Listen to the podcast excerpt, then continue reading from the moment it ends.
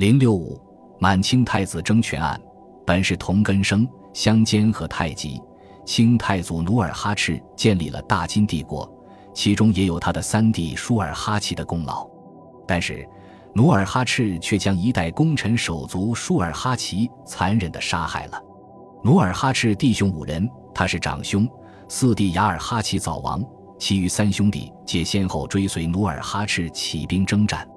舒尔哈齐排行第三，比努尔哈赤小四岁，二人同母所生。舒尔哈齐始终是大哥的得力助手，二十岁时成为努尔哈赤身边最勇敢的战将。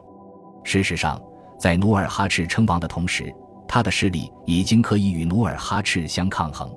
舒尔哈齐的锋芒外露是努尔哈赤所不能容忍的，于是他开始冷落，故意贬低舒尔哈齐。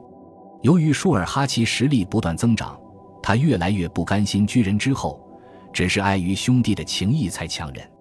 而努尔哈赤却无端对其削位夺权，这无疑挑起了舒尔哈齐心中的怒火。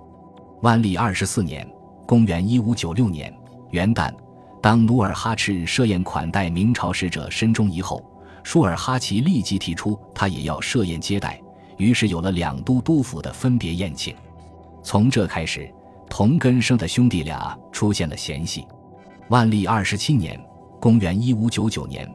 努尔哈赤借口哈达贝勒孟格部落背弃盟约，想要娶叶赫美女东哥，于是发兵讨伐。但舒尔哈齐兵临城下，却未发一时。努尔哈赤心中大为不满，自己亲率大军攻城，虽然最后哈达城被攻破，但努尔哈赤也失去了胞弟舒尔哈齐的心。努尔哈赤兄弟俩的不和越演越烈。明朝总兵李成梁的儿子李如柏纳舒尔哈齐之女为妾，双方结为姻亲。舒尔哈齐逐渐成为拥明派，这与努尔哈赤希望叛明背道而驰。随后，在努尔哈赤已连续几年都没有亲自到京朝贡的情况下，舒尔哈齐第三次代表建州女真入京。当明廷以建州等卫夷人都督都指挥的名义向他照例赏赐。他进而萌发了借名自立的想法，这种想法无疑加剧了他们兄弟之间的矛盾，结果导致军事上的各自为政。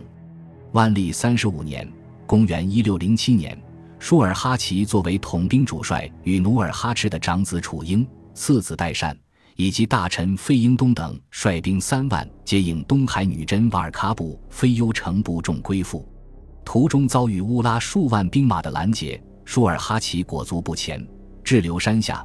他最信任的两个将领也率领百人在一旁观战。努尔哈赤非常气愤，以不力战的罪名将那两个将领处死，并不再让舒尔哈齐带兵打仗。舒尔哈齐满腔幽怨，找来三个儿子，共商大计，要依靠明朝。